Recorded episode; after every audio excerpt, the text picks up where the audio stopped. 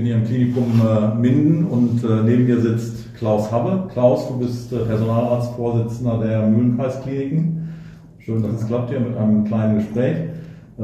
Frage 1. Wie schätzt du denn so mehr als ein Jahr nach Corona die Lage insgesamt im Gesundheitswesen ein? Ist doch teilweise dramatisch, oder? Naja, ähm, so eine Pandemie ist ja wunderbar dazu geeignet, so eine Situation wie unter dem Brennglas genau zu betrachten. Und äh, die Probleme oder die, die, Hauptprobleme, die uns beschäftigen, die sind für uns Profis nicht neu. Also egal, ob es die Frage von Reglementierung, Limitierung von Gesundheitsleistungen ist, ob es die Frage von begrenztem Personal ist, ob es die Frage von begrenzten Mitteln ist, das sind alles Fragen, die beschäftigen uns seit über 20 Jahren. Es ist aber nie so, nie so deutlich vor Augen, auch in die Öffentlichkeit getreten wie jetzt. Und was wir merken, ist, dass auf der einen Seite ähm, so ein Krankenhaus ganz normal weiterläuft. Also die Leute gehen hier ganz normal zur Arbeit, sie gehen ganz normal im Tagewerk nach. Wir haben die wenigsten, die im Homeoffice sind im Vergleich zu anderen mhm. Branchen, sind die allermeisten sind halt hier vor Ort und machen ihre tägliche Arbeit wie immer. Aber auf der anderen Seite haben wir eben auch die Bereiche, wo insbesondere die Covid-Patienten versorgt werden, wo wir merken, dass die Leute am Limit sind. Also dass sie mit dieser Situation von schwerstkranken Menschen, von einer sehr hohen Sterblichkeitsquote, von dem Gefühl, nur wenig tun zu können und dann auch noch in der Verbindung von Isolation, also die einsamen Menschen, die dann sterben, ist das unsere Kollegen extrem hoch belastet.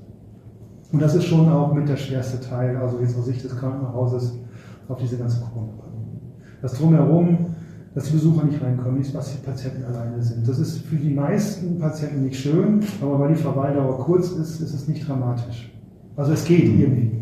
Aber gerade solche Menschen, die aneinander bleiben müssen und, und dann keine Besucher, das ist auch, das ist extrem belastend auch für, die, für das Personal, was versucht, das irgendwie aufzufangen. Aber es eigentlich nicht kann, weil sie die Ressourcen nicht hat.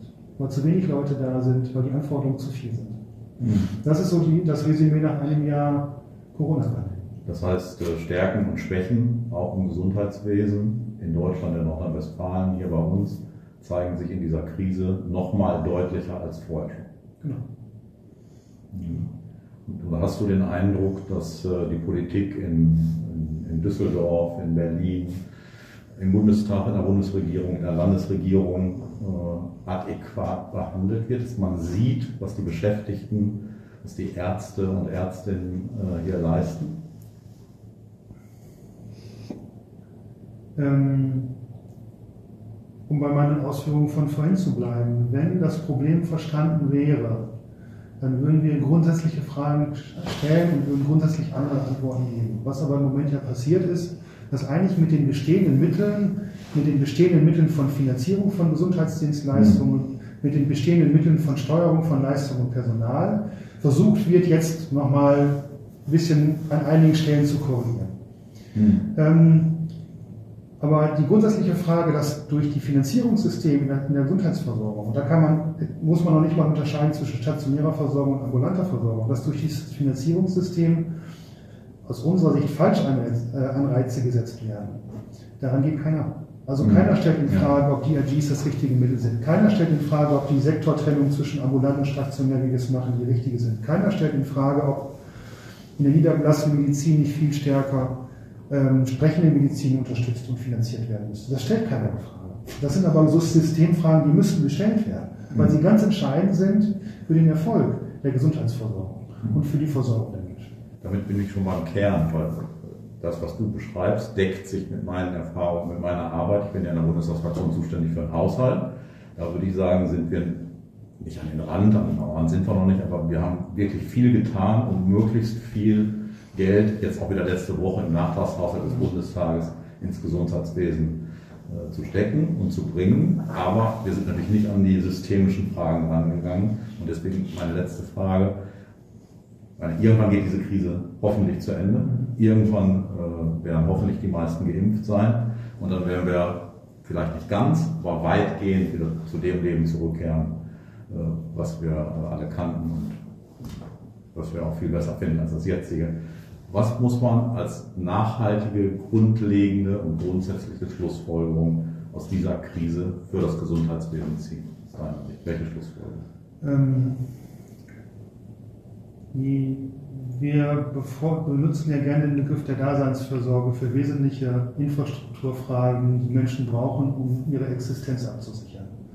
Und Gesundheitsleistungen sind aus unserer Sicht uneingeschränkt ein Teil davon. Mhm.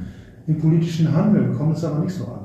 Faktisch ist das so, dass wir als ein öffentlich getragenes Krankenhausunternehmen als Unternehmen verstanden werden, als ein Wirtschaftsbetrieb, der zunächst erstmal wirtschaftlich zu handeln und zu agieren hat, im Sinne der Aufgabenerfüllung, aber auf jeden Fall erstmal wirtschaftlich. Mhm.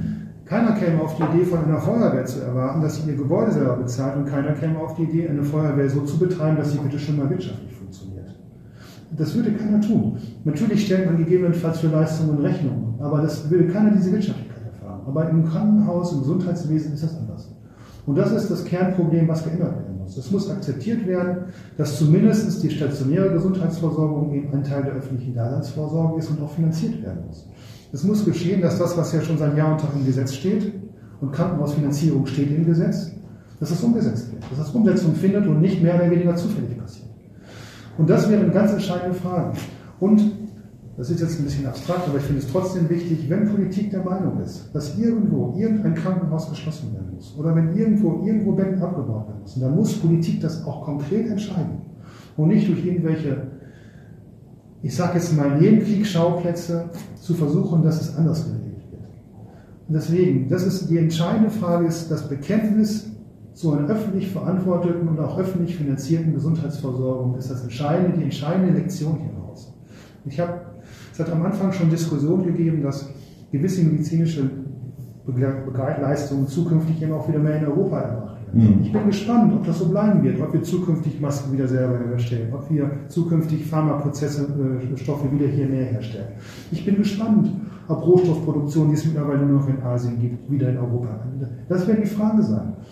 Das wird am Ende gut zu bezahlen sein. Es wird nur den einen oder anderen Profit von über. Ich bin dafür, dass genau das passiert. Und ich glaube, wir würden als Gesellschaft alle davon profitieren. Mhm wenn ich das mal sagen darf, das sehe ich ganz genauso. Ich strenge mich an, dass wir das machen. Das waren klare Worte, klare Überzeugungen und klare Ziele von Klaus Habe. Schönen Dank für das Gespräch. Ich danke für das Gespräch. Vielen Dank.